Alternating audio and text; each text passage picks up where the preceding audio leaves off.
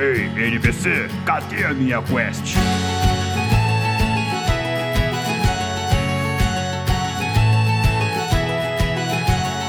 Saudações aventureiros! Sejam muito bem-vindos ao NPC Genérico, podcast onde você escuta sobre cultura geek e de quebra recebe XP por descobrir quem começou o multiverso. Eu sou o Mario. It's me, Mario! Eu sou o Sandro. E para o episódio de hoje, aventureiros, vamos continuar o nosso papo sobre a fase 4 do universo cinematográfico Marvel. Só que dessa vez nós vamos focar nos filmes. E quem continua nos acompanhando nesse papo, diretamente do Multipop Podcast, é ele, Marcelo Delgado. E aí, pessoal, tudo bem? Como é que vocês estão? Olha nós de volta aqui outra vez, hein? Muito que bom, hein? Adoro, adoro Marvel. Que delícia! Mas, que a DC, delícia. mas a DC é melhor. Polêmica, polêmica. E eu, vocês me ouviram falar alguma coisa? Não, não, não, que isso. E diretamente do Pod Castanha e também do Baile de Taverna Podcast, Vinícius Fuscaldi. Olá, olá, olá, olá a todos, todas. Vamos para a fase 2 da pasta da fase 4. É, Olha aí. isso aí. Mas espere um pouco, Saltitães de Universos. Você sabia que pode ajudar o NPC genérico a crescer? Basta você nos seguir nas nossas redes sociais e compartilhar nossos episódios com outros aventureiros. Nossas redes sociais e nosso e-mail estarão linkados na descrição desse episódio. Só assim você termina a quest e recebe XP. Ou até quem sabe, o filme melhor do Doutor Estranho. Agora bora pra pauta. Bora lá! E atenção, aventureiros, pois este episódio conterá spoilers sobre os filmes que compõem a fase 4 do universo cinematográfico da Marvel. Então, se você ainda não assistiu algum desses filmes, dá uma passadinha lá no serviço de streaming da Disney Plus, pois vão estar todos disponíveis por lá. Ou se você não assistiu, mas também não se importa com spoilers, então vem com a gente porque esse episódio vai estar muito legal. Agora sim, bora lá! Here we go!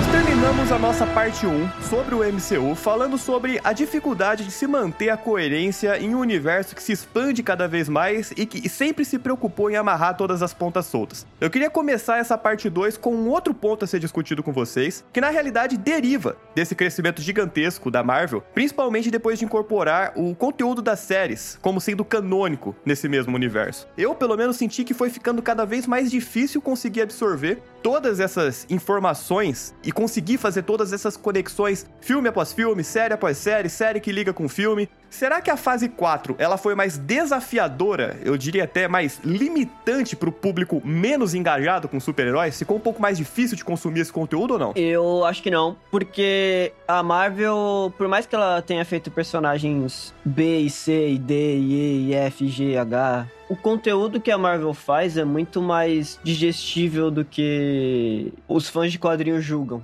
A Marvel já tá no nível que é em relação, não é só fã de quadrinho, virou blockbuster já. Sim, então bastante. é aquele filme, mano, sessão da tarde, aquela série semanal da pessoa, é simplesmente fácil de assistir, não importa o, que tá, o conteúdo que tá passando, sabe? Não precisa necessariamente ter 500 milhões de camadas de, de personalidade, ultra complexo, nem nada disso, né? E não precisa você ter, tipo, dois mestrados em quadrinho pra saber quem é o personagem, sabe? Tipo, É. eles simplesmente eles jogam o personagem, eles fazem uma introdução. Tipo, em alguns filmes que eles pecam nisso, em alguns filmes que eles trabalham melhor. Uhum. Que nem. Vou fazer uma comparação só por cima no- nesse, dessa introdução aqui. O Shang-Chi, eu acho que a introdução do personagem é muito melhor que a introdução dos Eternos, por exemplo. Ok, concordo. é muito melhor. concordo. Porque eu não consigo te falar um Eterno, o nome. É, foi mais esquecível, né? Apesar de eu gostar bastante do filme dos Eternos, tá? Eu não acho o filme ruim, mas comparado com todos os outros, ele deixa a desejar em relação a personagens carismáticos e que Sim. você acaba gostando. O melhor personagem tá na cena pós-crédito Cara, então, eu gosto muito de alguns filmes da Marvel mais do que outros. Eu, por exemplo, a gente vai falar daqui a pouco em, em ordem cronológica Uhum. sobre os filmes, mais detalhadamente, né, e tudo mais. Alguns filmes ali souberam ser muito bem trabalhados e outros nem tanto.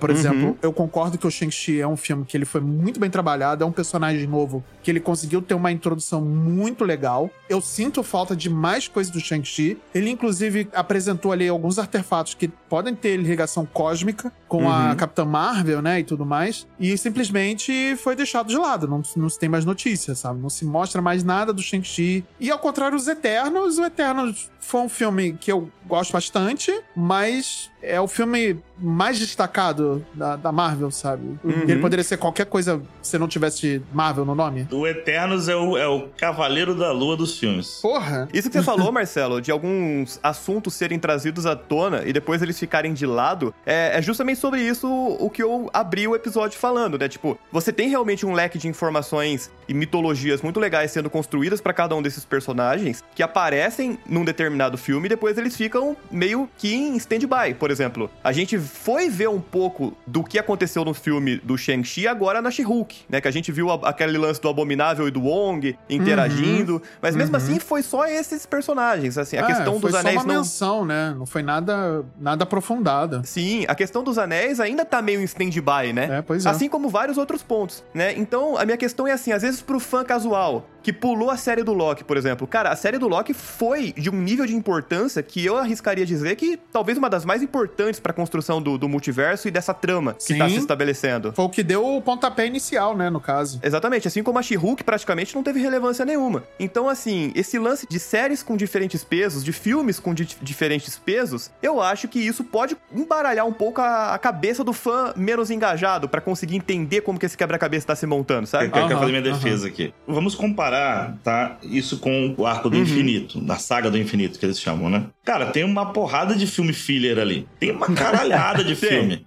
Homem de Ferro 3, Sim, Homem-Formiga sim, sim. 2. Homem-Formiga 2 passa depois de, de Guerra Infinita e.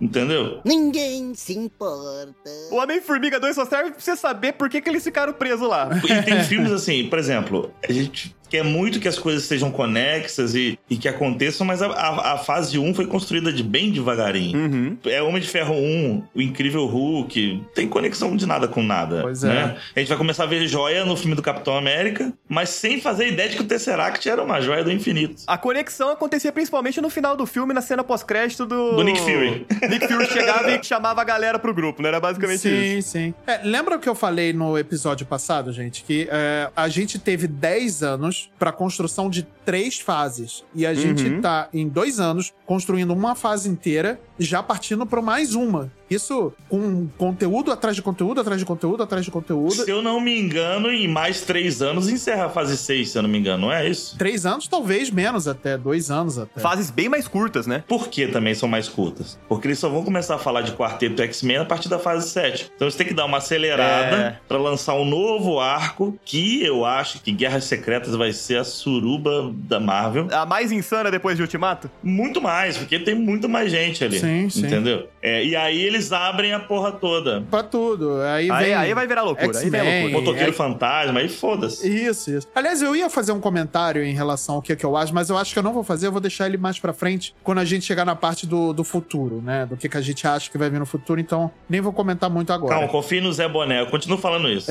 confia no Zé Boné, confia no Zé Boné. Roda, plaquete. Ação. Agora um assunto polêmico antes da gente começar a entrar nos filmes aqui, hein? Já devia ter vindo X-Men e Quarteto, tá demorando demais ou tá fazendo do jeito certo? Tem que demorar mesmo. Tem que demorar. Tem que demorar. Tem que demorar mesmo? Não, não acho que é necessário fazer isso agora. Pensar que, porra, a Fênix Negra foi há dois anos atrás, entendeu? É. Aquela Sim. galhofa do, do qua- o último filme do quarteto também é muito recente. Eu vou falar uma coisa. Eu tô nem aí, por mim podia ser agora. Eu quero ver todo mundo junto, é isso Eu aí. tô com o eu Sandro quero nessa, mano. putaria, eu quero é isso Gritaria aí. dedo no cu, foda-se. É isso que eu quero.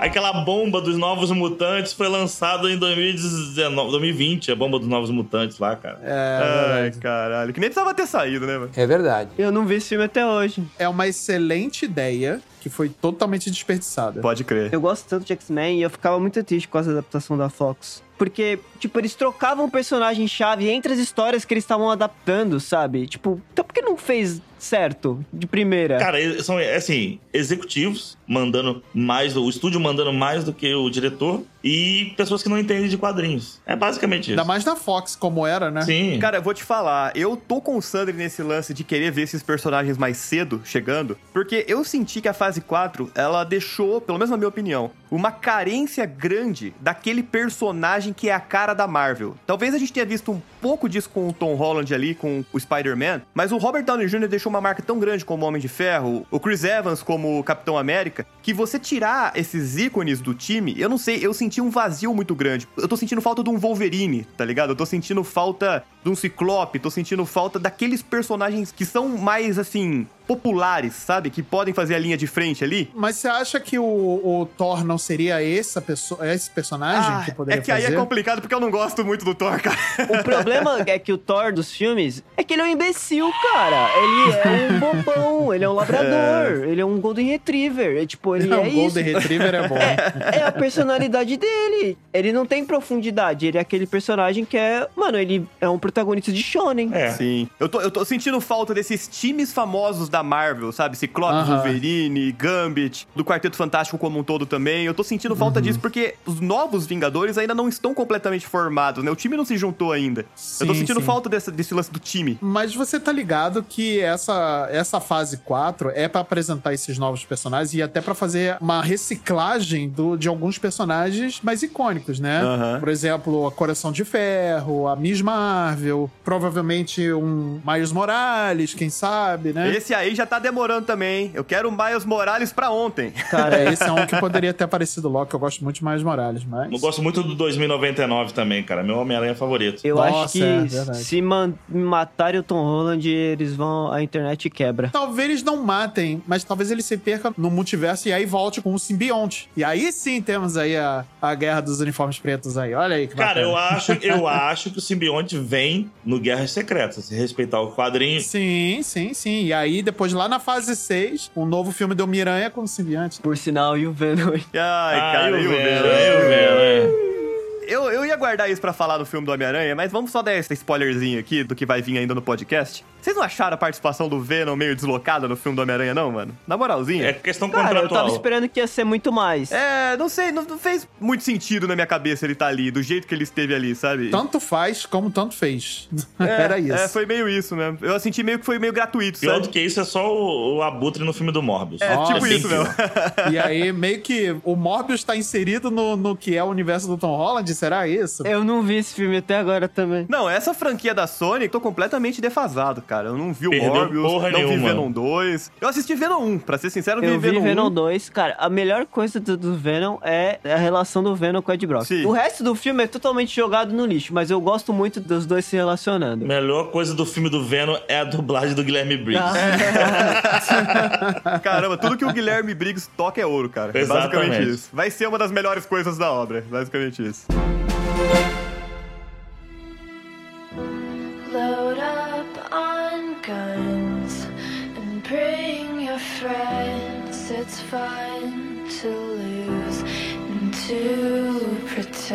Galera, dirigido por Kate Shortland, 9 de julho de 2021, estreava Black Widow no cinema. E assim, foi um filme que chegou muito tarde no MCU, cara. Muito tarde. Eu, sinceramente, achei uma grandíssima de uma filha da putagem, de uma falta de respeito com uma das personagens mais interessantes do MCU e que foi completamente escanteada, jogada de lado. O que, que vocês acham? Primeiro, cara, a personagem da, da Scarlett Johansson, a viúva, ela veio numa crescente de peso ali, né? Muito grande. Começou como um rostinho bonito ali no Homem de Ferro. Daqui a pouco, caralho, ela foi chegando, chegando. Cara, ela foi a líder dos Vingadores durante o Blip, cara. Ela foi a cola que uniu os Vingadores ali naquele momento. Entendeu? Enquanto o Steve Rogers estava lá no Alcoólicos Anônimos e os caras estavam fazendo outros rolês. E, inclusive, o pessoal que tava fora da Terra. Ela tava juntando Wakanda com o espaço, com a caralha toda, pô Ela que fez o meio de campo todo ali, né, cara? todo, cara. Então ela manteve aquela merda funcionando. Aí você me dá um filme Sim. prequel dela, acho até legal existir filme prequel, mas tem Aham. vários pecadinhos ali, que a única coisa que pra mim é legal naquele filme, além do, do Guardião Vermelho, é a questão Uhum. de explicar sobre Budapeste. foi satisfatório. Tava, fal- tava faltando, né, Tava. cara? Era uma informação que eles ficavam jogando em filme, jogando em filme, e a gente, mas que caralho de Budapeste é isso? Eu achava que era uma rave, cara, Budapeste, todo mundo pelado, drogado. Eu tenho medo disso, porque Budapeste pra mim tinha virado o mesmo efeito do Castle Run, do Star Wars. O Mario não vai entender nada do que eu vou falar agora. Não, tô completamente boiando. Ah, o Mario, o Mario é o virgão do Star Wars. Eu sou, cara, eu sou. Basicamente, Mario, o efeito do Castle Run é quando é um- uma coisa que é mencionada no filme como uma coisa muito foda, muito foda mesmo. Uhum. E aí, a ideia quando você menciona essas coisas é você nunca falar, nunca explicar e nunca, nunca. Porque no momento que você explicar, não vai cumprir as expectativas de, do- de quem tava assistindo. E essa é Entendi. história do Castle Run do Star Wars, que é mencionado no- na primeira trilogia, que fizeram no filme do Han Solo, e adivinha, não cumpriu as expectativas. Mas aqui eu acho que o lance do Budapeste foi até interessante, assim. Não, não me decepcionou aquilo que eles mostraram. Nesse filme, você comentou do Red Guardian, né? Que foi um excelente personagem ali. Inclusive o mesmo ator que faz o. Como é que é o nome dele no Stranger Things? lá? Hopper. O- É o Hopper. O mesmo ator que faz o Hopper no Stranger Things, excelente ator, excelente papel que ele interpretou David aqui. Harbour. E a segunda, talvez até mesmo a melhor personagem apresentada nesse filme, tenha sido a irmã da Natasha Romanoff, que foi uma revelação muito grande. É, exato, exato. Ela é muito da hora, cara. Mas ela sempre foi uma atriz muito foda, cara. Tem um filme Sim. que ela fez, é um filme que ela é uma lutadora de WWE, cara. Que aspirante, né, e tudo mais. É um meio que um drama. O nome do filme é Lutando pela Família, que estreou em 2019. E tem aí no elenco também o nosso querido Dwayne Johnson, o Pedra. Ô, homem. Então, a A Marvel besta. tá com uma chance que ela não tinha em anos, cara. De contratar o Henry Cavill pra fazer algum super-herói na Marvel agora, já que chutaram ele pra fora do universo Chutaram ele pra fora, cara. O que que fizeram com o menino Henry, Pior coitado do Henry decisão Cavill, cara. tomada, acho que em todo o universo da DC, cara. E olha que eles tomaram umas decisões duvi- duvidosas, mano. Sabe aquele Caralho. meme do, do Superman e aí o Aquaman tá chegando por trás dele com aquela cara de Uhum. maluco? Então, já fizeram a versão, a versão Eu Marvel, né? colocaria ele só de sacanagem e botaria pra fazer o Hyperion, que é o Superman da, da Marvel. Olha aí. sim, mano. Eu acho que nem ele mesmo aceitaria fazer essa. Faria, faria, faria, faria. Mas eu acho que por respeito a- ao que ele fez, ao trabalho que ele fez como super-homem, ele não faria um, na Marvel um super-homem. Cara, estão querendo botar o Momoa pra fazer o lobo. Foda-se com a merda, fazer o lobo agora. James Gunn tá virando tudo de cabeça pra baixo, cara. Roda, plaquete, Mas, voltando aqui à, à questão da Viúva Negra, uma das razões pela qual ele demorou tanto pra que a Marvel investisse na ideia de fazer um filme dela é um lado muito dos produtores de não acreditarem que uma protagonista, que uma heroína poderia sustentar economicamente um filme da Marvel. Existia um receio muito grande de que o filme não iria lucrar, mas precisou a DC chegar lá com os dois pés no peito lá com a Mulher Maravilha e mostrar que sim, dá pra fazer um, um bom filme ali com uma heroína e lucrativo, que é um dos pontos Que isso, principais. Vamos respeitar o filme da Electra, porra. O filmaço da Electra. Are you fucking kidding me? Não dá pra comparar a importância da Mulher Maravilha no, na DC com a importância da Viúva Negra. É. Não, com certeza, com certeza. Mas era uma personagem, cara, que você me desculpa, há muito tempo ela já tava pedindo por alguma coisa solo. Há tava quicando tempo. ali, tava quicando, tava. Era série que era anunciada, era filme que era anunciado e nada dela, e nada dela, e nada dela, cara. Tipo, pelo menos em série. E nem isso quiseram fazer. E aí, quando eles começaram a perceber o lado que tava fazendo sucesso da DC, que eles decidiram dar uma oportunidade. E aí fizeram. Eu acho que não. cara. Eles só fizeram esse filme porque a Scarlett Johansson que falou, vou fazer. Ela não batesse o pé e falasse que eu queria fazer, eles não tinham feito. Eu acho que passava em branco mesmo, eu acho que passava. Embora os fãs quisessem, se não fizessem, eles não iam chorar, entendeu? Mas em relação ao filme da Viúva Negra, que vamos aqui a uma rodada de considerações gerais. Gostam do filme? Não gostam do filme? Era o que vocês esperavam? Não foi? Então, cara, eu acho o filme divertido, mas é só isso. Completamente deslocado. Podia ter vindo antes. e Eu não me sentia apegado a ele porque, tipo, já morreu. Você sabia que a personagem já não ia estar viva, né, Ah, cara? então. Aquele É. sentimento de talvez não vai fazer tanta diferença, né? Ou, ou talvez as cenas de ações que, tipo, caraca, ela vai morrer. Não, não morreu. Não fez. Ah, tanto tem uma impacto, coisa né? que me deixa triste é o Taskmaster. Eu achei mal utilizado. Muito mal. Mas talvez ela tenha uma redenção ali no filme dos Thunderbolts, talvez, vamos ver. É, Porque ok. ele é um personagem muito da hora e muito forte. Hum. É uma- É uma ameaça. ameaça. Tipo, é um dos poucos personagens que bate de frente com o Deadpool nos quadrinhos e tem uma certa relevância. Tipo, e eu achei Aham. que não dar essa relevância é foda. É, ele acabou Entendeu? sendo muito subusado mesmo, assim. Ele tinha potencial pra ser o vilão principal do filme, sabe? Na minha opinião. E era. Só que aí botaram um velho babão pra ser o vilão. O vilão do filme era o patriarcado. Você resolve, você resolve Bem o vilão quebrando o nariz. É só isso. Cara, eu vou na da, do Sandri, porque é um filme que veio muito atrasado. Ele empolga, mas não empolga. Empolga, Sabe? mas não empolga. É, porque assim, é um filme divertido, é um filme que tem Uhum. boas cenas de ação, é um filme que, se fosse em qualquer outro momento, antes de, de Ultimato, ele teria sido um filme melhor, mas pelo timing, né? E eu não boto a culpa só na, na, na Covid, porque teve muito problema em relação à Covid pelo lançamento dos filmes, né? E tudo mais. Isso é Sim. uma coisa que é geral em todos os filmes da fase 4 e, e série também. Né? Sim. mas é um filme que veio muito atrasado. Eu acho que se ele tivesse proposto uma outra coisa, talvez fosse melhor, mas é um filme que já de cara, quando ele foi anunciado que ele ia abrir a fase pós a morte dela, eu já falei, cara, não tem muito sentido. Então, mas é um filme divertido. Uma coisa que, assim, que eu sofri bastante com esse filme, que na verdade era uma expectativa minha, mas eu gostaria de que o que eles fizeram com as séries, de tentar cada série dar um tom particular, de dar uma, uma roupagem particular, como a gente comentou no episódio anterior, eu senti falta deles fazerem a mesma coisa com os filmes. Por exemplo, a Natasha Romanoff, por ser uma espiã muito bem treinada, muito letal, eu gostaria que o filme dela tivesse uma pegada de espião, muito mais voltado pra algo 007, com a Natasha Uhum. Romanoff. É legal. Que tirasse o filme de algo genérico, de terminar com uma explosão grandiosa, com nave caindo, com gente voando. Eu espero até isso de um filme do Iron Man, sabe? Mas assim como, por exemplo, no Vingadores 1 nós tivemos, no Capitão América 1 nós tivemos um filme com bastante guerra, que é o contexto ali do Capitão América, eu queria ver um filme com muita espionagem pra Natasha e infelizmente não, não foi o que eles fizeram. Claro que é uma expectativa minha, mas eu achei que o filme poderia ter sido muito mais original com Ah, essa Mário, eu personagem. acho que tá errado você esperar que o espião faça espionagem, Mário. É. Eu acho que tá errado. eu sei, cara, eu tô esperando demais, eu tô esperando demais, eu sei, eu sei.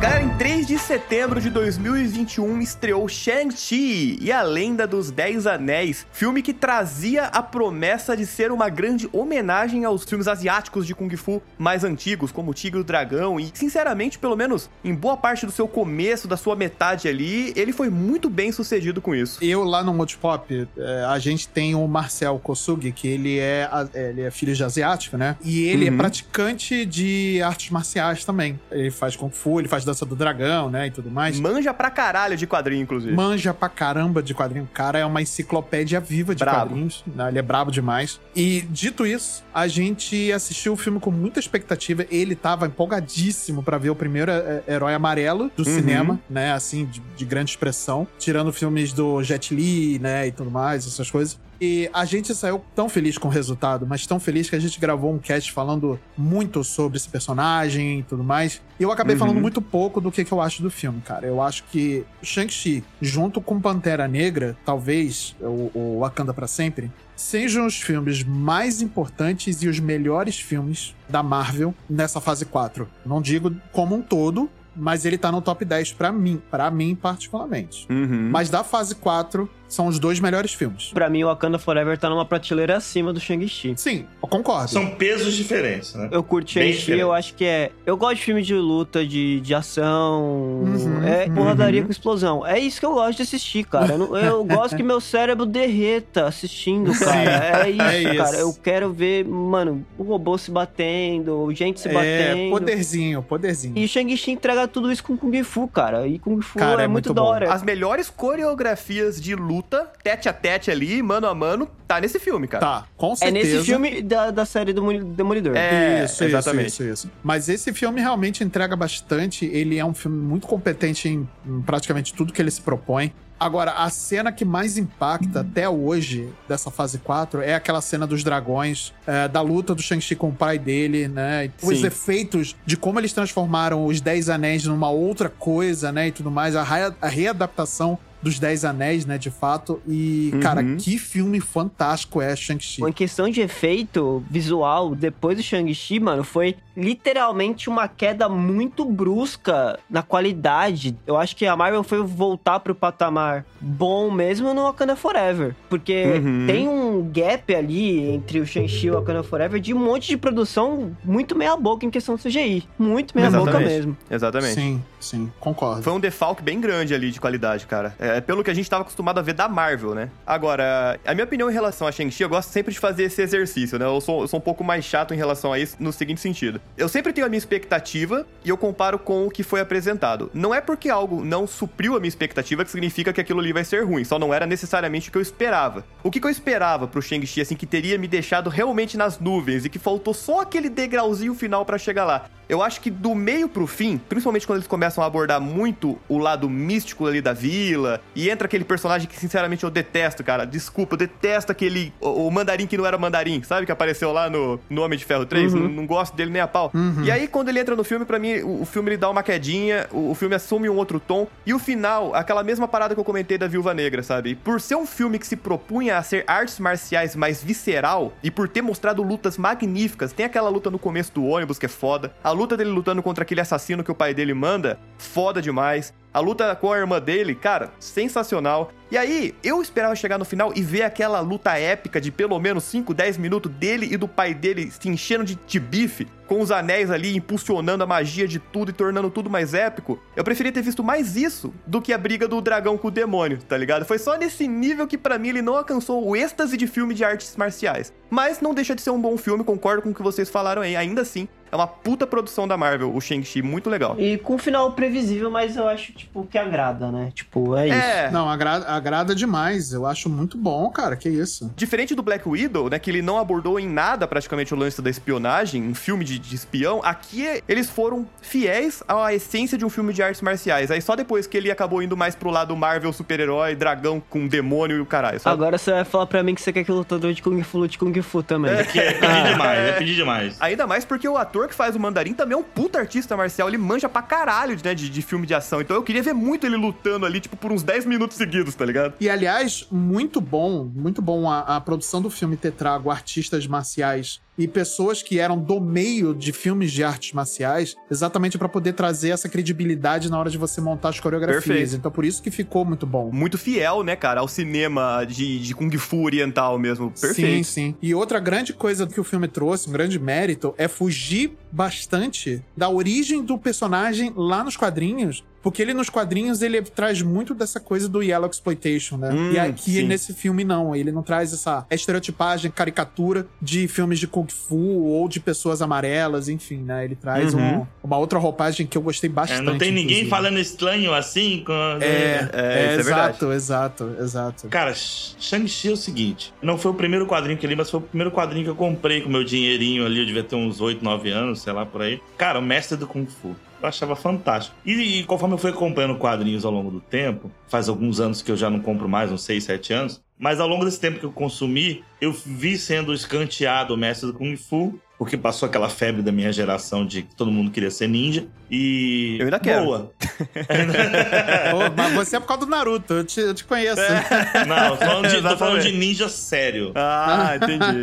deixa eu pôr minha jaquetinha laranja e deixa eu ir pro meu balanço, então. Desculpa, desculpa, pode falar. E ele foi escanteado, mas assim, cara, jamais, nos meus sonhos mais loucos, um filme do Shang-Chi, do Mestre do Kung Fu. Inclusive, o filme devia se chamar O Mestre do Kung Fu, que é o título do quadrinho dele, né? Sim, E verdade. ele não verdade. tinha superpoderes. Sim, Isso é uma, uma coisa é. que já vem de uma releitura já dos anos 2000, né? Então, pra mim, já era um sonhozinho ali realizado. Então, eu já fui assistir. Tipo assim, o que vocês fizerem pra mim já é uma homenagem particular. Mas só que o filme entrega uma caralhada de coisa. A cena do ônibus Nossa. é nível da cena do corredor do, do Demolidor. Tá mesmo nível. Sim, Sim. excelente cena. A coreografia é impecável. Todas as cenas que envolvem artes marciais são impecáveis. Tem essa questão poética dos filmes de, de arte marcial chineses, né? Então tá tudo ali, inclusive a própria Michelle Yeoh, que participou do Tigre e o Dragão. Então, pra mim, cara, é um filme que entregou algo que eu nem esperava. Então, tá bem legal. Tá entre os melhores filmes da fase 4, com certeza.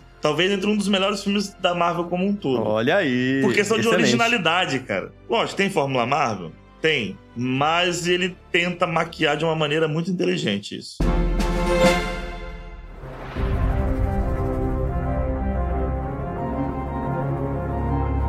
Mas falando em originalidade, em 5 de novembro de 2021 tivemos a estreia de Eternos, né? Esse que veio com uma diretora que é a Chloe Zhao, uma diretora com uma pegada autoral muito forte, né? Ela tem um estilo de filmagem muito forte, uma identidade visual muito forte com a proposta de trazer realmente um ar de originalidade, trazer alguma coisa diferente para Eternos, de uma maneira geral, pelo menos no que diz respeito a filme de super-herói. Talvez algo um pouco mais contemplativo, era essa a impressão que os trailers passavam. E eu começo aqui já perguntando, Bruno Sanders, suas expectativas foram atendidas, cara? Não. Nossa, assim, de cara, esse tapa? Justifique a sua resposta. Cara, porque o primeiro quadrinho que eu li dos Eternos foi o quadrinho do Neil Gaiman. Aham. E não dá pra chegar no Neil Gaiman, entendeu? A não ser que seja o Neil Gaiman fazendo. Era essa expectativa que eu tava, tipo, de ser algo no mesmo nível e não foi algo do mesmo nível. Mas, tipo, eu não acho que é algo que eu não goste, eu gosto do filme. Mas é aquilo que eu falei, tipo, eu não tive apego nenhum por nada do que eu estava vendo. É O personagem do Jon Snow, por exemplo, que eu não lembro o nome, Cavaleiro Negro, Isso, isso, ele isso. acabou se tornando mais atrativo pra mim do que os outros personagens. Porque ele parecia mais legal mesmo e ter, por causa da cena pós-créditos e tudo isso. E porque eu realmente não consigo falar pra você o nome de um personagem. Eu tô tentando, eu juro que eu tô tentando lembrar. Eu não consigo, cara. Não consegue, né? Ah, vamos lá, Ícaro, Cersei, Kingo. Mas Eu vou te dar o nome do melhor personagem, que é o Fastos. Pronto. Tem a Angelina Jolie Agora, também. É verdade. Vamos combinar, que trabalho difícil que a Marvel tinha, que está tendo na realidade, que é conseguir tampar, preencher esse vazio, esse buraco que ficou né, no- nos nossos corações depois da saída de personagens tão icônicos, né? Então, Eternos é um novo time fechado que eles estão propondo trazer. E isso era um filme, assim, que eles tinham que dar um pouquinho de espaço pra cada um daqueles personagens, desenvolver um pouquinho de cada um daqueles personagens, pra conseguir trazer um pouco da nossa empatia. Pro Bruno Sandri, não funcionou muito. Pra mim, funcionou mais ou menos, assim. Eu, eu não vou falar que eu não gostei desse filme, não. Eu gosto do filme. Eu gosto de todos os filmes da Marvel. Mentira, o Thor 2 não. Desculpa, eu esqueço do Thor 2. Eu esqueço do Thor Homem 2. de Ferro 3, você tanca, cara? Eu tanco o Homem de Ferro 3, mas não tanco o Thor 2. É isso. Ah, não, aí não. Aí a gente vai ter um problema.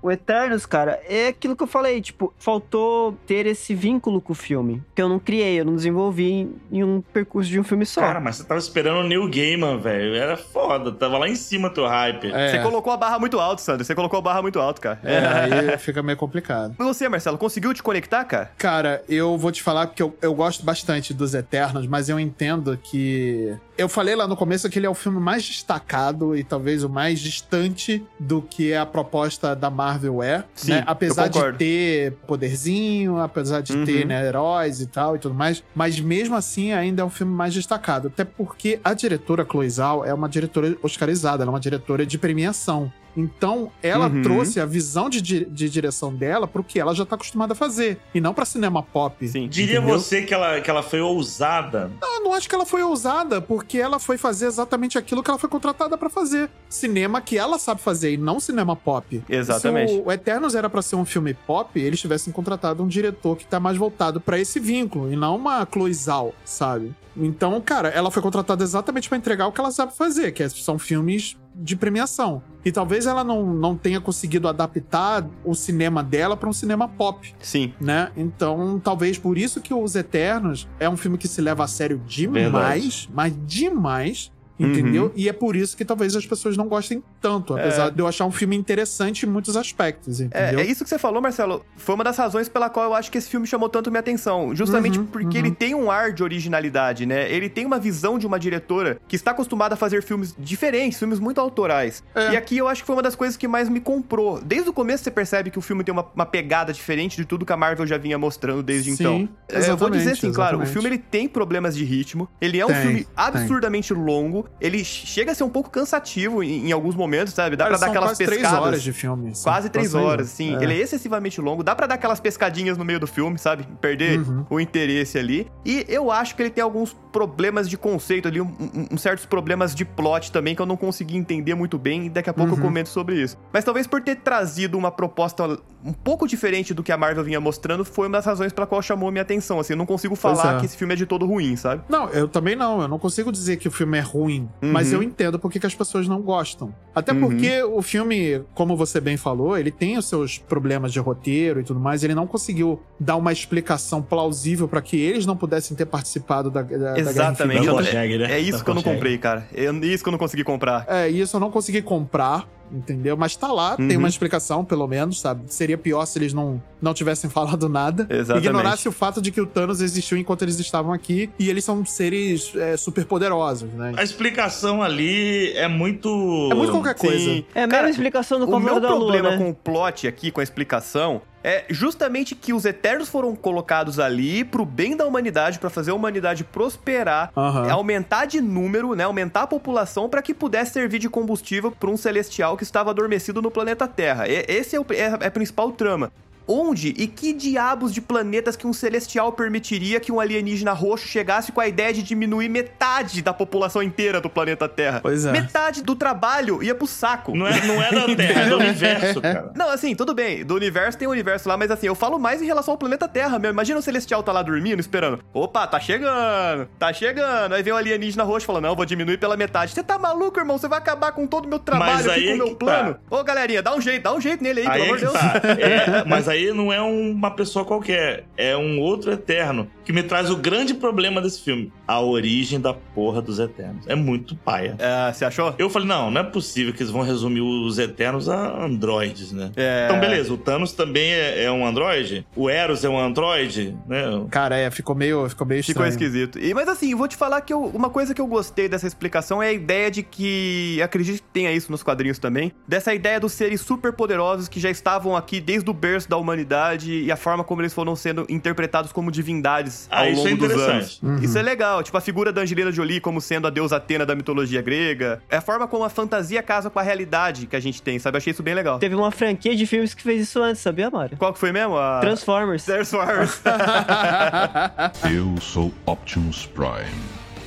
E mando esta mensagem para qualquer Autobot sobrevivente que esteja refugiado entre as estrelas. Outra parada, o Eternos é um filme que ninguém pediu. Eu preferia muito, mil vezes que eles fizessem um filme dos Vingadores pré-históricos, por exemplo. Se fosse pra explorar passado. Aham, que é- pô, seria aham. fantástico. Aí, a perder a chance de fazer o mamuteiro fantasma. O Mamuteiro É, Fantasma, cara. Puta Maravilhoso. que pariu, Maravilhoso. caralho. Eu pagaria pra ver o Mamuteiro Fantasma. Porra, Quem não pagaria, pagaria, três vezes. Quem não pagaria tá louco. Pô, é maravilhoso. E aí, galera, você está escutando esse episódio. Se você quer escutar a gente falando de mais filmes da Marvel, a gente tem um episódio de tier list da que a gente fez tier list de todos os filmes da Marvel até aquele momento. E o Marcelo participa também. Então, se você está interessado nisso, vai lá e escuta o episódio também, tá bom? É isso aí. Exatamente. A gente discute bastante, inclusive, todos os filmes da Marvel, até Doutor Estranho. Excelente propaganda, hein, Bruno Santos? Ataque de oportunidade, se Ataque de oportunidade. Plau!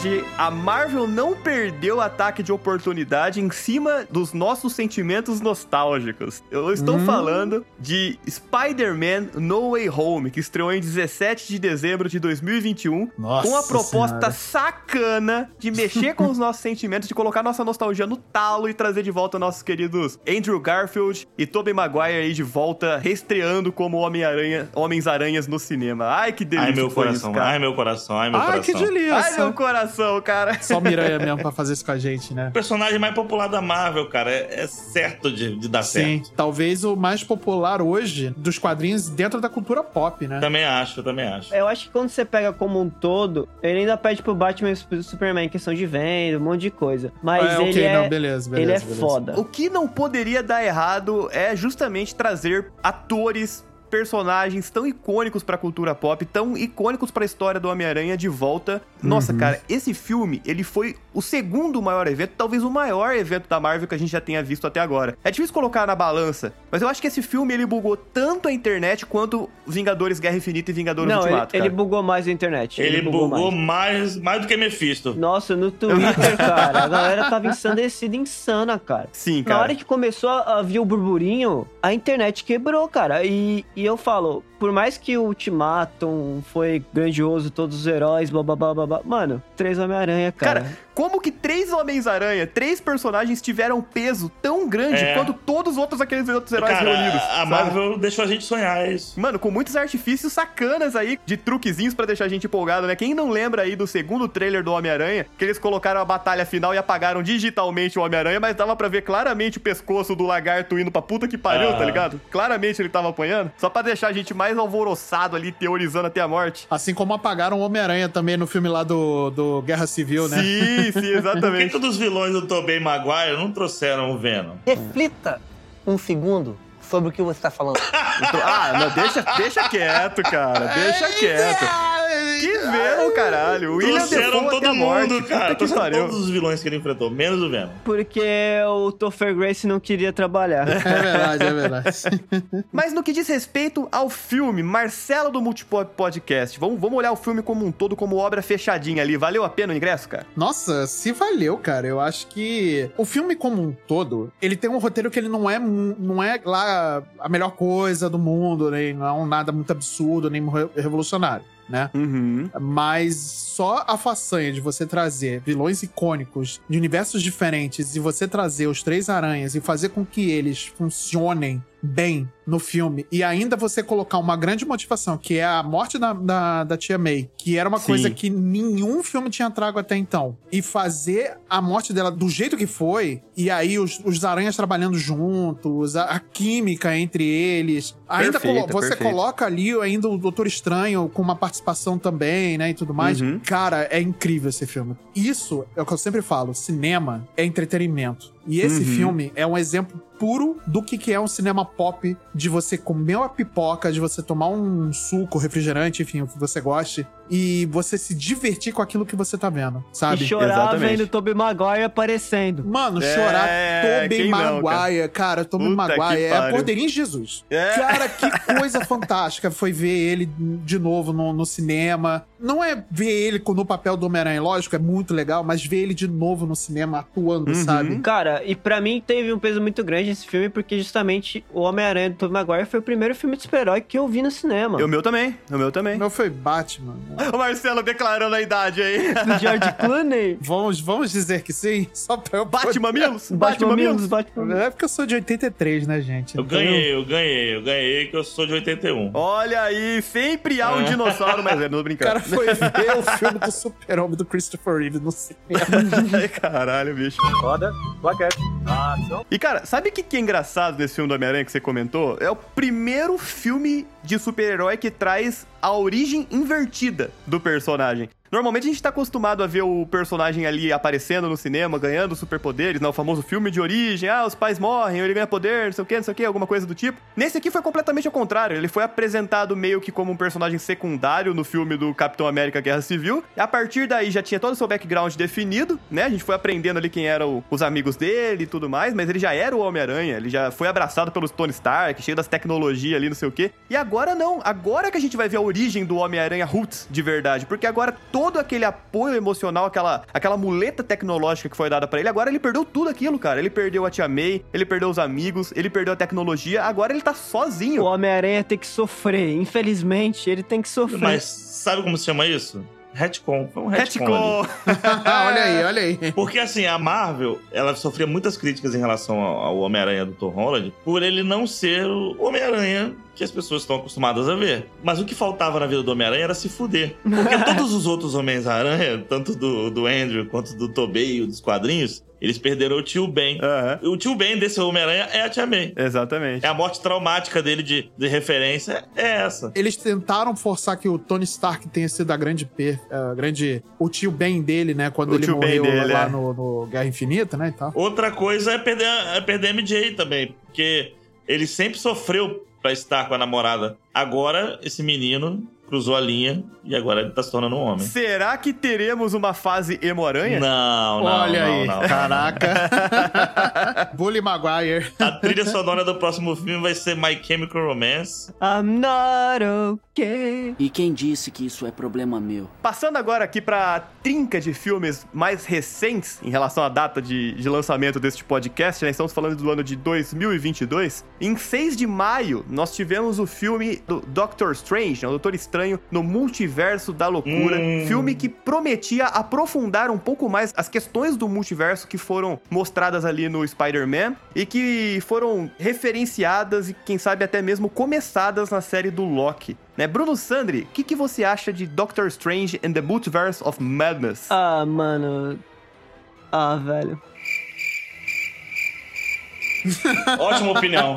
Ótima opinião. Se você quiser, a gente começa pelo Marcelo, Ah, cara. Se você não, quiser construir o mano. seu ódio. Não, é porque, sabe, esse foi um tipo diferente de expectativa, entendeu? Porque eles tentaram fazer um terror ali com a Wanda e cagaram no pau pra mim, não ficou, tipo, ficou mais engraçado do que terror pra mim. Aham, e aham. os outros universos, tipo, nossa, a gente é imbecil, a gente é mais burro que o universo de vocês. É isso que é a ideia que eu tive, entendeu? Aí o professor Xavier, que eu fiquei hypado, simplesmente foda-se. Senhor Fantástico, que eu fiquei hypado, ele é um imbecil. É, é tipo, eu tive que aturar o filme até o final, basicamente. Cara, eu, eu não consigo perdoar a cena do Senhor Fantástico, cara. Um dos homens mais inteligentes, quiçá o mais inteligente daquele universo, vira pra uma das inimigas mais poderosas que ele já poderia ter enfrentado e fala: Cuidado, o meu amigo aqui pode te matar apenas abrindo a boca dele. Pra que que você tá falando isso, cara? Você parece tipo vilão de filme de, de, de herói B que tem que ficar revelando o plano do, do poderzinho de todo mundo. É, o Cebolinha, né, mano? Cala a boca, deixa o teu amigo gritar. Você não precisa de falar que ele pode gritar, entendeu? Eu tenho muitos problemas com esse filme. Revelando o poder dos outros. Ah, se fuder. Ai, meu Deus. Estou ficando nervoso. É, primeiro, o filme se chama Doutor Estranho no, no Multiverso da Loucura, certo? Uhum. Tem Doutor Estranho,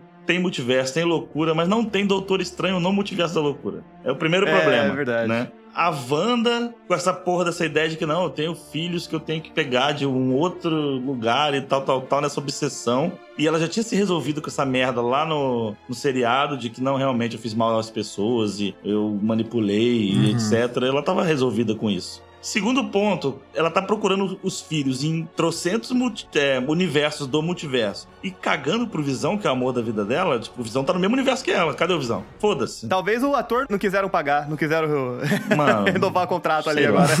E o- o- os heróis, do jeito que eles colocaram os Illuminati, era pra ser uma cúpula das maiores mentes e pessoas mais poderosas. Porra, a Capitã Marvel foi derrotada com uma estátua. Exatamente. A, a que mais cara, tancou ela exatamente. foi a, a Capitã Carter. Sabe, o professor Xavier não conseguiu ganhar de uma briga psíquica. Ele derrotou a Fênix, mas não derrotou a Wanda. Não funcionou pra você. Cara, prometeram demais. Esse filme criou mais expectativa e que entregou de menos, eu acho. Então, eu vou ser o, o emocionado do rolê, porque eu gosto de Doutor Estranho, o Multiverso da Loucura. Eu reconheço que ele tem vários problemas, sim, mas eu não consigo não dizer que eu não me diverti com o filme que eu não tenha gostado do filme. E principalmente porque eu fui na minha cabeça de que era um filme que era fanservice. Uhum. É, sou fã, quero service e eu sabia que esse filme ia ser assim. Então, não me incomodou essas coisas que ele apresentou, né? Apesar de eu ter achado que poderia ter gasto um pouco mais de tempo com isso. Mas, é, ok, beleza. E eu gosto muito dessa nova versão do Doutor Estranho, um pouco mais, mais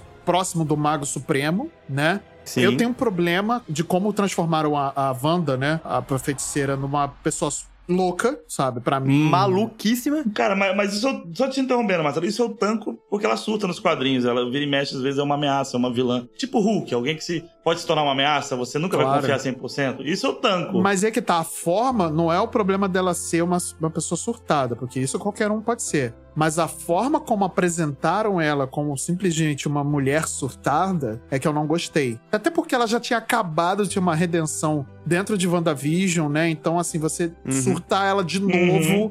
É, eu achei- Exatamente. Eu achei, meio, meio qualquer É. coisa, mas eu me diverti com o filme. Eu concordo muito com o Marcelo em relação à opinião dele da Wanda. A sensação que eu tive muito com esse filme é que ele não conversou com o WandaVision. Eu não senti que ele foi uma sequência dos acontecimentos da Wanda em relação ao que foi mostrado lá no WandaVision. Só em relação ao lance do Dark Road, Dark Road, né? Que ela termina lendo no, no WandaVision. Mas o WandaVision já tem esse arco da loucura. Não necessariamente loucura, mas trabalhada na forma do luto, né? Ela, ela extrapola o luto dela e ela faz pessoas ao redor dela sofrerem por conta do que ela tava sentindo também. E a série inteira é baseada nisso. E como o Marcelo falou, no final você tem a redenção daquela personagem pra depois ela entrar em uma fase de vilania de novo, sabe? Então eu senti que não teve conversa. Eu senti que parece que esse filme não trouxe a continuação apropriada pra Wanda que a gente viu lá no, no WandaVision. Eu preferiria ver ela ser trabalhada dentro da redenção do que cair nesse estereótipo de vilã outra vez. E ela sabe? vai cair de novo, que espera que Dinastia M vai chegar. Ah, tá bom, chega de, de Wanda vilã, cara. Não, não dá mais, não. Chega de Wanda vilã, pelo amor de Deus. Pois é, pois é.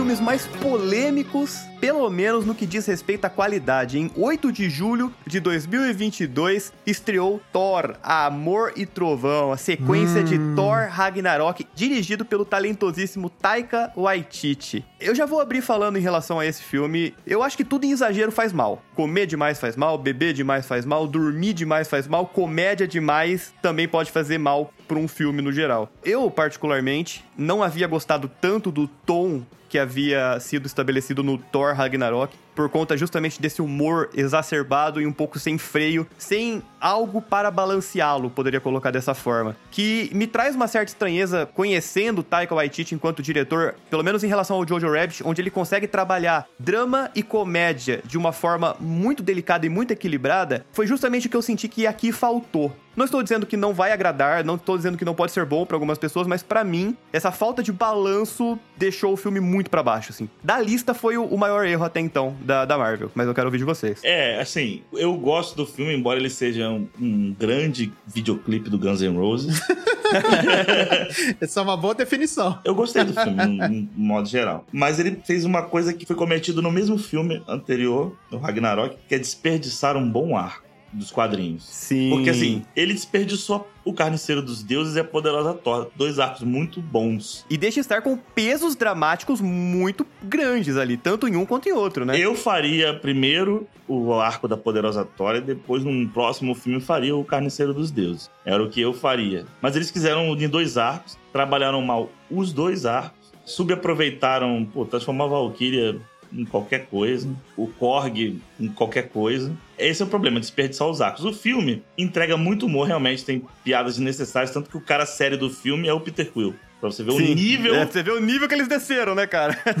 então o, o Thor ficou aquele garotão quinta série com piada de peito bunda, entendeu? Sim, Mas assim, sim. de maneira geral, tem muito fanservice, tem os bodes, tem a questão da nova Asgard, o legado do Randall, muitas questões ali que eu acho bacana. Mas peca por desperdiçar bons arcos, eu acho. Bom, eu não vou discordar do que o nosso querido aqui falou, mas eu, eu gosto muito do filme. Porque, principalmente, ele me divertiu. Ele me fez rir. Eu gosto do humor do Taika Waititi, sabe? Eu gosto. Gosto Tô muito. com você, Marcelo. E eu não vou dizer pra vocês que está errado falar sobre a- o exagero da quantidade de humor, mas eu gosto. Ainda assim eu gosto. É, é aquilo, funciona. Pode funcionar. Vai ter pessoas que vão gostar do filme engraçado é. do começo ao fim. Não, não é um problema. E eu não me incomodo com essa fase engraçaralha pra cadinho do Thor também, não. Então, é, o filme funcionou muito bem pra mim. Ele conseguiu, pra mim, obviamente, ser dramático quando ele precisava ser. Quando foi no- na parte final que a, a poderosa Thor se sacrifica e tudo mais. Os, os- alguns diálogos eu achei super poderosos em questão de importância e tudo mais pro andar do filme. E foi um filme diferente do que foi o Ragnarok, porque, ao contrário do que muita gente acha, pra mim, eu acho que ele conseguiu dosar bem as suas partes dramáticas com as partes de humor.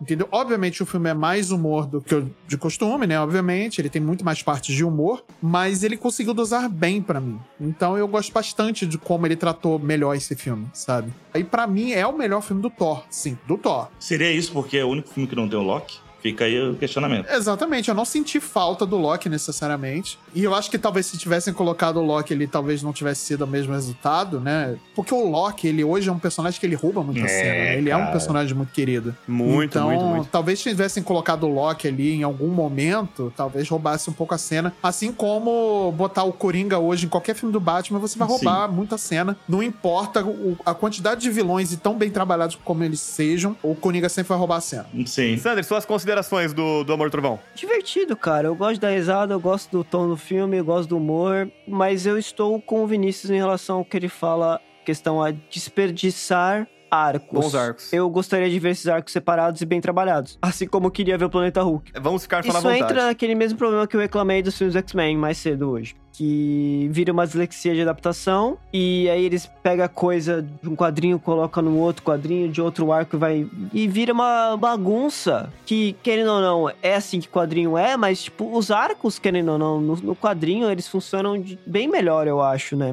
Por isso que quando a gente quer ver a adaptação no cinema, a gente torce pra que eles adaptam quase tudo, 100% e fielmente. Sim, Eu acho sim, que sim, sim. o Gore é um vilão que não se encaixa no tom do, do humor do filme. Exatamente. Apesar de eu Uhum. gostar do filme, eu acho que não se encaixa. Poderia ter sido outro vilão, Uhum. não precisava ser ele. Entendeu? Vocês podiam ter feito outro arco, ou ter adaptado de outra coisa, ou feito outro filme. É tomada de decisão. E eu acho que isso acabou acontecendo porque a Marvel tinha que estar correndo com as coisas porque ela tá preocupada com o X-Men. Exatamente. Ela fala, a gente precisa do X-Men. Os executivos estão X-Men, X-Men, X-Men, X-Men. E eu acho que desde o Thor 3 já estavam correndo com as coisas. Desde antes, desde antes. Já estavam. Porque esses trâmites legais devem tá, deviam estar acontecendo fazia muito tempo. Só não foi mais rápido por causa da Fox Brasil, né? Como sempre.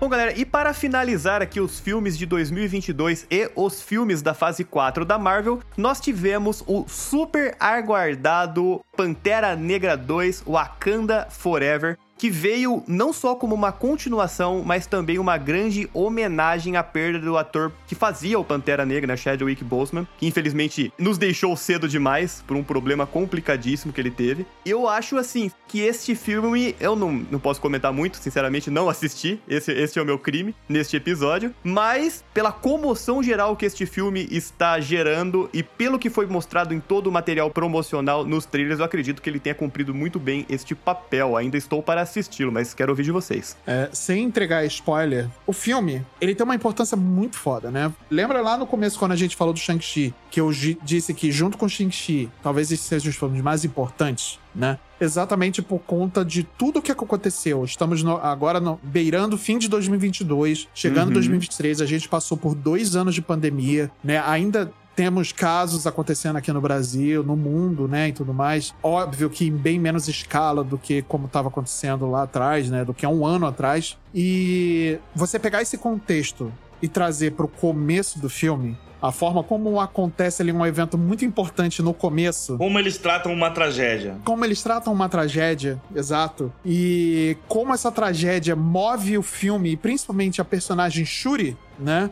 É muito impactante. Mas acho que mais do que isso, o que me pega muito nesse filme e o que eu. Assim, eu, cara, eu gosto muito desse filme, mas o que eu não consigo aceitar no meu coração é a premiação que deram, o prêmio que deram pra Letitia Wright em dar o protagonismo pra ela. Hum, Porque a tá. Letitia, ela é uma ótima atriz. Pra trama faz sentido o que acontece com ela. Se fosse diferente, talvez eu reclamasse. Uhum. Mas se não fosse o comportamento dela fora das telas, Que quebrou demais, né, cara? Esse cara, comportamento isso dela. me quebrou. Pra quem não sabe o que a gente tá falando, ela se recusou a tomar as vacinas. Ela entrou totalmente naquela vibe anti-vax, pró-Covid, vamos Como foi colocar. entrar na polêmica? Por muito menos a Dina Carano foi demitida. Da própria Disney. Exatamente, cara. Só explicando também, é assim, a Letitia, ela não só se recusou a vacinar, como ela ativamente lutou contra e espalhou fake news em relação à Campanha vacinação. anti-vax. É, campanha anti-vax. E isso, meu amigo, você pode afetar a vida, literalmente a vida de milhares de pessoas. Principalmente o alcance que ela tem. Sim. Então, assim, é muito feio, pra não dizer outras palavras, né? A Dina Carano também, ela foi muito preconceituosa. Eu acho que ela foi justa a demissão dela. E eu acho que se tivessem demitido também a Letitia, teria sido justo também. Mas aí é um peso e duas medidas, sabe? O tratamento foi um peso e duas medidas. Mas é isso. Eu acho que o filme ele é fantástico, ele é importante, ele tem ali a sua é, grandeza e é um filme muito bom. Se você pegar também só a parte de. Tirando a, a parte política, né, do lado, e você pegar só a diversão que o filme ele entrega, também um filme bem divertido, bem dirigido, com ação e tudo mais e tal. É bem legal, as cenas são bem bacanas mas ele me pega exatamente por isso. Mas eu ainda acho um filme do cacete. E muito importante, inclusive. Você falou que a, que a Letitia é ótima atriz, concordo, mas ela não é uma pessoa carismática, nunca foi. E eu Não, acho que isso também contribui pros pontos negativos do filme, que embora o filme tenha sido muito bom, eu gostei pra caramba. A primeira sequência eu chorei pra caralho toda, do mesmo jeito que eu chorei quando soltou a notícia da morte do Chadwick. Porque, cara, Uhum. é- mexe em muitos pontos sensíveis, tem muito gatilho ali, pra quem é fã de Marvel, do cara, etc. O que acontece com o personagem da Shuri no filme era natural de acontecer, em respeito também aos Sim, quadrinhos. sim, Agora, pra mim, e tem todo esse arco de problemas dentro de- da, da família real wakandana e a questão de como o mundo enxerga o Wakanda. Pra mim, o ponto alto do filme é o namoro. Eu também concordo com isso. É um personagem que eu esperava desde a primeira fase, que é um personagem que eu amo da Marvel. É, eu achei que ele ia estar no primeiro time dos Vingadores, mas enfim. Uma das questões que É gera mais verdade, polêmica dentro do cinema é a questão de você alterar origens e etnias de personagens. No caso do namoro, eu Uhum. achei que foi de uma coerência. O cara que teve essa ideia teve uma luz, assim, muito grande. Nossa, sim. Nossa, isso aí sim. ficou da hora pra caralho mesmo, cara. Puta que pariu. Ele tinha um problema enorme na mão, porque o Namor é um personagem mais antigo que o Aquaman, mas o filme veio primeiro.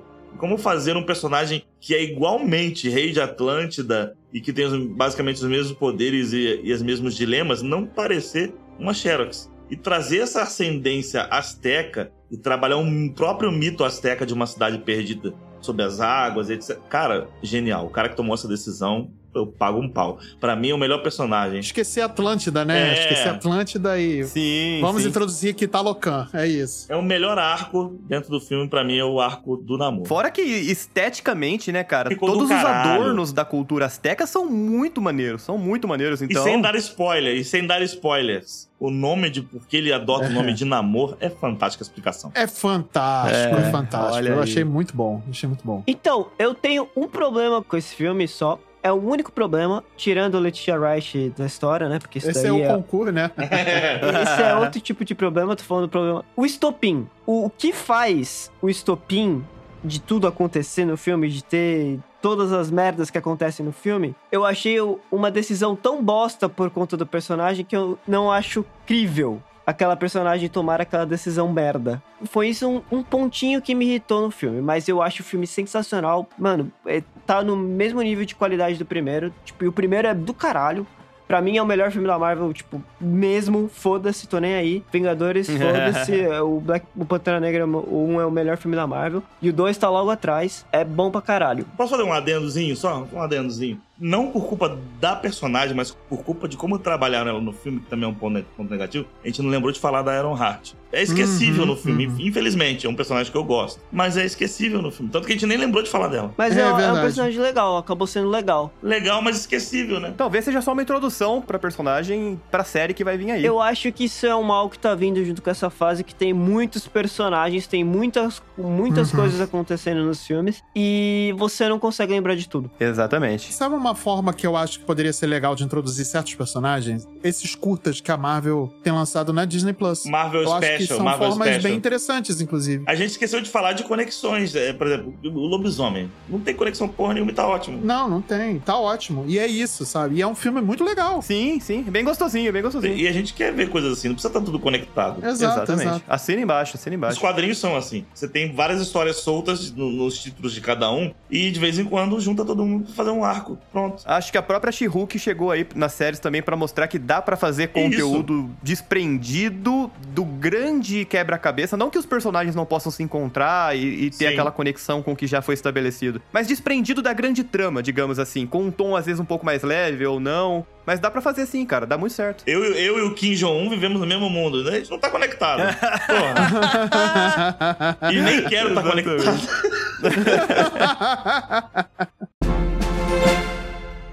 Bom, galera, pra finalizar aqui o nosso episódio, vamos fazer aquele mesmo exercício que a gente fez na parte 1 e vamos passar aqui filme por filme comentando brevemente se a gente achou que aquele filme ele foi um acerto, se ele foi neutro ou se ele foi um erro. Vou puxar a fila aqui, já começando com a Black Widow, com o filme da Viúva Negra. Pra mim, foi um erro. Shang-Chi e Os Dez Anéis foi um acerto. Eternos eu vou colocar que foi neutro, queria puxar um pouco pro acerto, mas considerando tudo que a gente comentou aqui, tudo que foi colocado, e realmente um pouco cansativo, eu acho que ele desce um pouquinho pro neutro. Homem-Aranha foi um puta do acerto, não tem nem o que discutir em relação a isso, foda demais. Doutor Estranho no Multiverso da Loucura eu vou colocar neutro também, porque assim como foi comentado pelo Marcelo, é um filme que, por mais que tenha muitos erros, ele me divertiu também. Thor e Amor e Trovão para mim foi um erro, eu achei extremamente exagerado. E o Pantera Negra ainda não assisti, mas eu acho que não tem como não colocar que foi um acerto, considerando a opinião de todos vocês e tudo que eu já vi também no, no universo da cultura pop. Bruno Sandri, segue a fila. Doutor Estranho Multiverso da Loucura não, resto tudo bem. Marcelo? Viúva Negra, pra mim, é ok. Não vou dizer que nem que é um acerto, nem que é um erro. Neutro. Neutro? Neutro, é isso.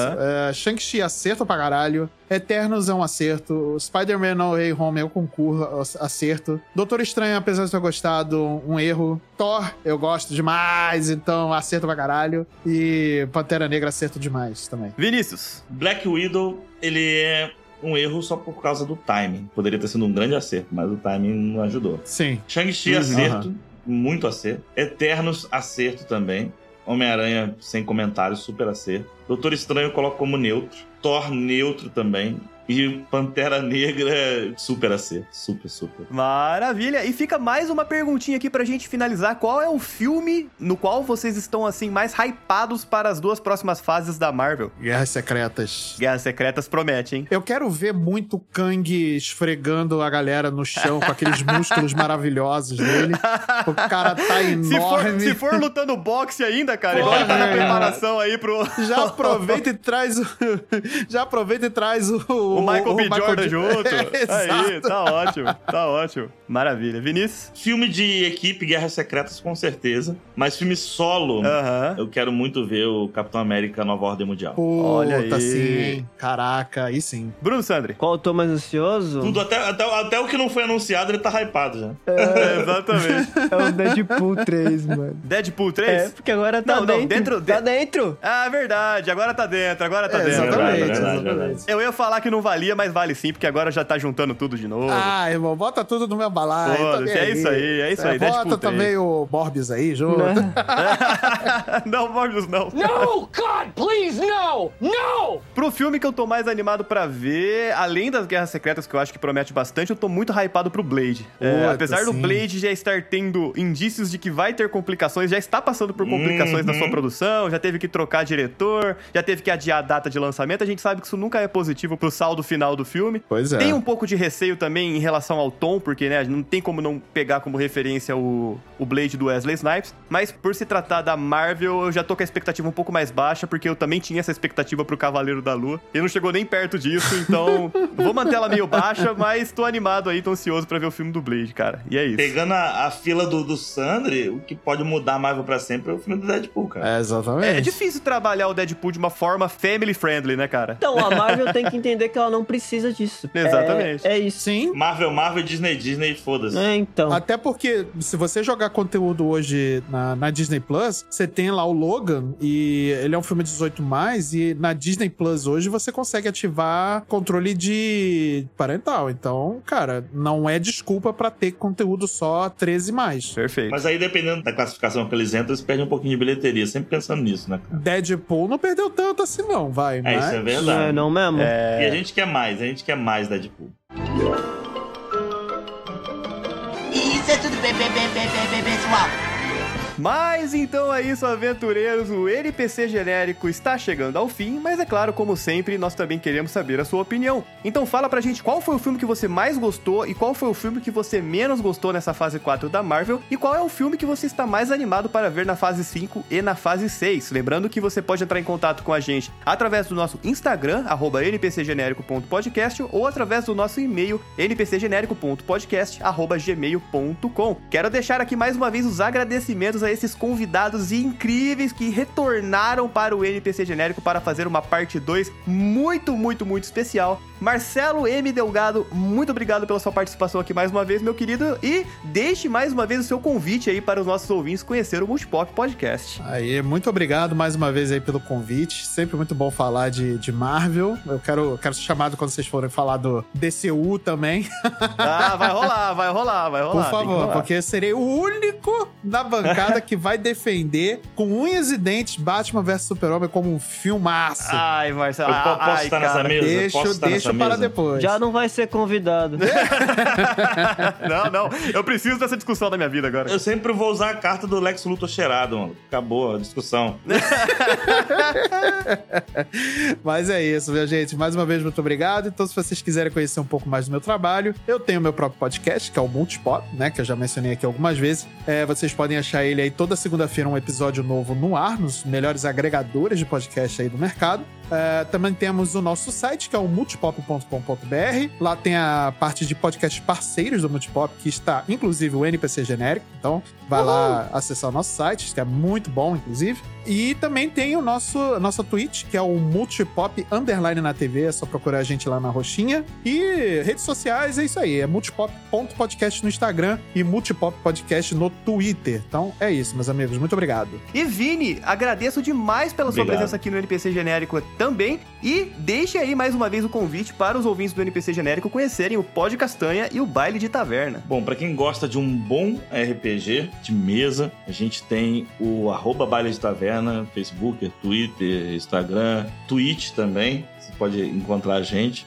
Então lá tem campanhas, tem one-shots, tem minisséries, tem papos sobre RPG em geral. E temos também o Pod Castanha, arroba Pod Castanha com Demudo, que fala sobre cultura geek, nerd em geral, assim como os temas do NPC genérico, do, do Multipop. Somos podcasts irmãos. E em janeiro faço É um convite aí. especial pra vocês para a estreia do arroba Duplo Deck, que vai ser meu podcast de mini docs sobre música. é Ó, isso aí. Já, já curti isso aí, hein? Já fiquem de olho aí, caso você seja um amante da música e gosta de podcast sobre o assunto aí, estreia quentíssima, spoiler quentíssimo aqui pra vocês no NPC.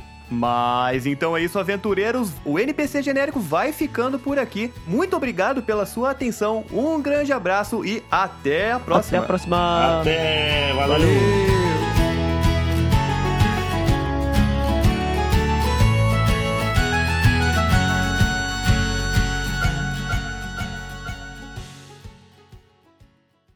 É verdade, foi muito poderoso a, a interpretação dele no cinema, né, cara? E isso acontece bastante com frequência. Com o Hugh Jackman foi a mesma coisa, né? De mudar a imagem do O personagem. Robert Downey Jr. também, pô. Sim. Robert Downey Jr. Sim, exatamente. verdade, é verdade. Ele mudou como é que a gente vê hoje o Homem de Ferro, né? Sim, com certeza. É, o Homem de Ferro pra mim sempre foi o babaca. Sim, ele era muito Sabe, qualquer coisa, muito sabe, qualquer coisa. aquele maluco que fala, olha lá, olha lá, olha lá, olha lá o babaca, olha lá.